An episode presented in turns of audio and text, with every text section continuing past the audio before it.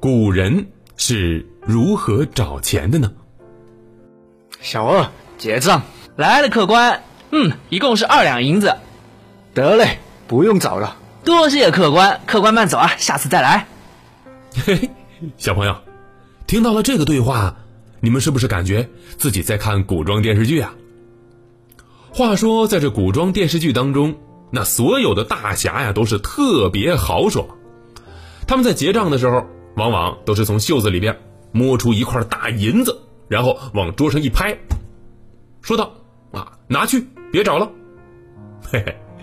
但实际上来讲呢，古人并没有这么潇洒，他们用银子买东西也是需要找零的。那么问题来了，这一锭一锭的银子怎么找零呢？在我国四大名著之一的《红楼梦》当中，有这么一个片段，说有一次啊，丫鬟晴雯生病了，于是贾宝玉就派人给她找个大夫。大夫过来看完病了以后，自然得给大夫钱。于是呢，贾宝玉就叫上了府上的另外一名丫鬟，叫做麝月的啊，去取钱。哪知道这位麝月呀，他不知道一两银子是多少，只好是东挑一块西捡一块。不过好在，这个时候旁边来了一位老人家，他就告诉麝月，他说：“你手上拿的那一块银子，呃，少说也得有二两。”那如果要给大夫的话呢，得先剪碎，嘿，由此可见，这找银子是一项技术活一般来说，在古代，这一两银子相当于是一千文的铜钱。所以，如果你用一两银子买上一个价值上百文铜钱的商品的时候，这商家呀就得找给你几百文的铜钱。但你要知道，这几百文的铜钱啊。那是很重的，而且携带起来很麻烦。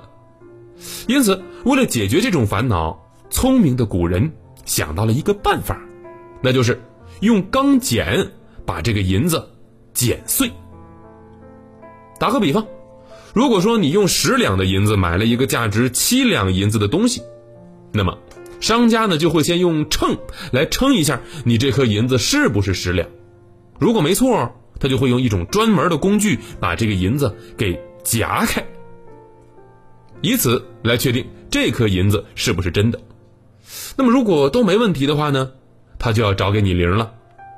十减七等于三，那商家得找给你三两银子。作为商人，他自然也得有一些碎银子。那么如果没有的话呢，就得把刚才的那颗银子给剪碎掉，剪出一颗三两的再找给你。